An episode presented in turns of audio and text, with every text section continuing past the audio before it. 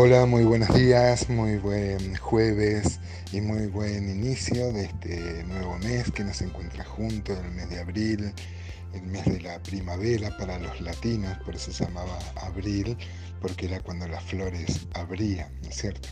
Acá nos agarra en otoño, acá en donde yo vivo, pero es una muestra de la gracia de Dios que podamos estar juntos un día más, una mañana más, una madrugada más para seguir reflexionando sobre esta carta de Tito y sobre este último párrafo que para mí por lo menos no sé cómo será su experiencia o cómo lo estarán viendo ustedes, pero es muy rica en enseñanzas es realmente increíble. Bueno, en realidad es creíble. Yo me sigo maravillando de la capacidad de síntesis del apóstol Pablo, de decir en pocas cosas, en pocas palabras, muchas eh, cosas. Habíamos empezado ayer este último párrafo que va desde el 3.12 al 3.15.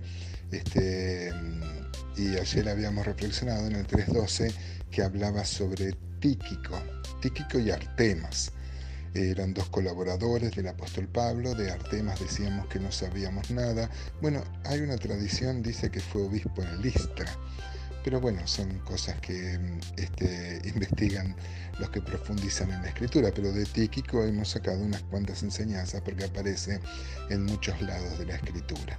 Hoy voy a leer desde el versículo 13, Tito 3:13 dice, a Cenas, intérprete de la ley, y a Apolos, encamínales con solicitud, de modo que nada les falte.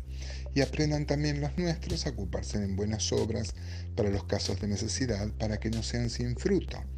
Todos los que están conmigo te saludan. Saluda a los que nos aman en la fe. La gracia sea con todos vosotros. Amén. Bien, aparece en este versículo 13, no creo que tengamos tiempo para ver eh, otros pasajes. Eh, otros dos hermanos Cenas y Apolos. Cenas dice en Reina Valera que era intérprete de la ley. Otras versiones dicen que eran jurisconsulto.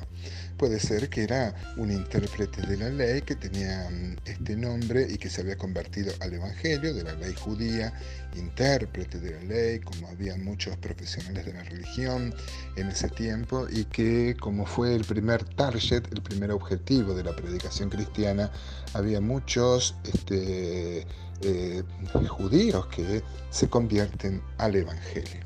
O también podría ser, la verdad que no tenemos demasiados elementos para, para, para, dilucidarlo, pero puede ser que era un jurisconsulto, o sea, un intérprete de la ley romana, lo que hoy seríamos un abogado, un profesor de derecho. ¿no? Este, bueno, como sea, no tenemos más referencias, pero sí de Apolos. Eh, bueno, decenas podríamos sacar si era su profesión que la usó para el Señor, ¿no? para la obra, eh, sea que era un intérprete de la ley, ahora podía enseñar más específicamente con la revelación del Evangelio. O si sabía cosas de la ley romana, también seguramente era muy útil en el equipo del apóstol Pablo. Recuerdan cuando el apóstol Pablo tuvo que apelar a que era ciudadano romano y eso lo evitó de que lo ejecuten, de que lo maten en una oportunidad. Bueno, pero de Apolos, ¿no es cierto? Alguien que aparece mucho en la escritura, eh, acompañando al apóstol Pablo. Eh, recuerdan el caso de Hechos 18, alguna vez ya lo hemos reflexionado acá. Dice Hechos 18, 24, llegó entonces a Éfeso un judío llamado Apolos, natural de Alejandría, varón elocuente, poderoso en las escrituras. Mire qué lindo currículum que tenía el hermano Apolos. Este había sido instruido en el camino del Señor y siendo de espíritu fervoroso, hablaba y enseñaba diligentemente lo concerniente al Señor, aunque solamente conocía el bautismo de Juan. Que lo hable este hermano Apolos, que con su poco conocimiento, pero como tenía espíritu fervoroso, dice que predicaba eh, con ímpetu, con ganas, con ansia, ¿no? Eh, ¿Qué tal, hermanos? Eh, ¿Cómo estamos nosotros en este sentido? Eh, aprovechamos cada oportunidad que tenemos para predicar, para contar. dice en Primera Pedro que nosotros somos real sacerdocio, nación santa, pueblo querido por Dios, para anunciar las virtudes de aquel. Y miren que tiene muchas virtudes el Señor Jesús. El versículo 26 de hecho 18 dice, y comenzó a hablar con denuedo en la sinagoga, pero cuando le oyeron Priscila y Aquila, le tomaron aparte y les pusieron más exactamente el camino de Dios. Acá encontramos otra virtud a imitar de, de Apolos, porque Apolos tuvo esta humildad. Apolos era un hombre conocedor.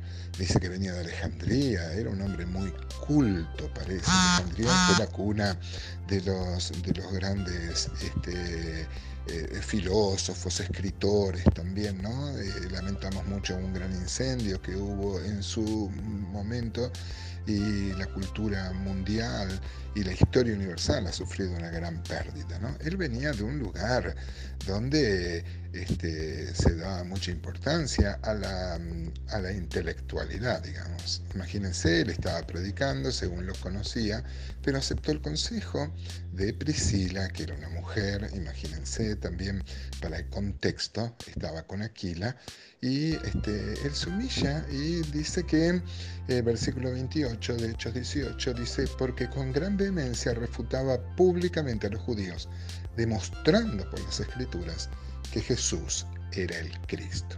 Amén, podemos sacar muchas cosas. Pero yo quería hacer énfasis en el versículo de hoy, este, en el 13 de Tito 3, que dice, mm, este, el apóstol Pablo le recomienda a Tito, a Cenas y a Apolos, pero le recomienda que los encamine la palabra encaminar podría ser que le enseñe bien el camino y que le digan por dónde deben tomar. Pero esta palabra adquiere una, relevancia suprema en la escritura porque tiene que ver con que le provea todo lo necesario a estos hermanos, predicadores itinerantes, misioneros, partes del equipo del apóstol Pablo, para que este, tengan lo necesario Dice Galatas 6:6, el que es enseñado en la palabra haga partícipe de toda cosa buena que le instruye. No os engañéis, Dios no puede ser burlado, pues todo lo que el hombre sembrare, esto también segará. Porque el que siembra para su carne, de la carne segará corrupción, mas el que siembra para el espíritu, del espíritu segará vida eterna. Mire qué interesante en el contexto de la siembra y de la cosecha está el tema de proveer a quienes les es enseñado a estos predicadores que venían, estos misioneros itinerantes. Yo he visto que muchas veces hay mucha mezquindad en las iglesias y no, se cumple este, este precepto. Por supuesto, Dios se encarga de mantener. Yo mismo soy misionero y no puedo decir en absoluto que alguna vez me haya faltado algo. Eh, ya he reflexionado acá acerca de Filipenses 4, ¿no? Versículo 10 dice, en gran manera me gocé en el Señor de que ya al fin habéis revivido vuestro cuidado en mí, de lo cual también estabais solícitos, pero faltaba la oportunidad. No lo digo porque tenga escasez, pues he aprendido a contentarme, cualquiera sea mi situación, sé vivir humildemente y sé tener en abundancia. En todo y por todo estoy enseñado, así para estar saciado como para tener hambre, así para tener abundancia como para padecer necesidad. Todo lo puedo en Cristo que me fortalece. Este texto sacamos siempre el 13, pero no los versículos previos. ¿no? Pero fíjese el 14, dice, sin embargo, bien hiciste en participar conmigo en mi tribulación. Así que acá están las dos cosas, hermano. Por supuesto, todo lo puedo en Cristo que me fortalece. El Señor se encarga de sostener a sus siervos. Pero el 14 no anula la responsabilidad de la iglesia, de los hermanos. Dice, sin embargo, bien hicisteis en participar conmigo en mi tribulación. Hoy podemos reflexionar, hermanos, aparte de lo que damos al Señor, cuánto contribuimos para los hermanos que llevan la palabra, eh, para los que, por supuesto, acá hemos visto que es un defecto muy grande si este, eh, la persona es codiciosa de ganancias deshonestas. Pero acá se refiere a encaminarle y en darle todo lo necesario para que puedan seguir su viaje. La vida G que es la, primera enseñanza cristiana, un libro, digamos, que se usaba para una especie de catecismo, decía que había que proveerle al misionero itinerante todo lo necesario para llegar a la próxima localidad. Si él pedía más, era un falso profeta. Ojalá, hermanos, podamos reflexionar en esto y ser generosos en esta siembra en la vida y el ministerio de los hermanos.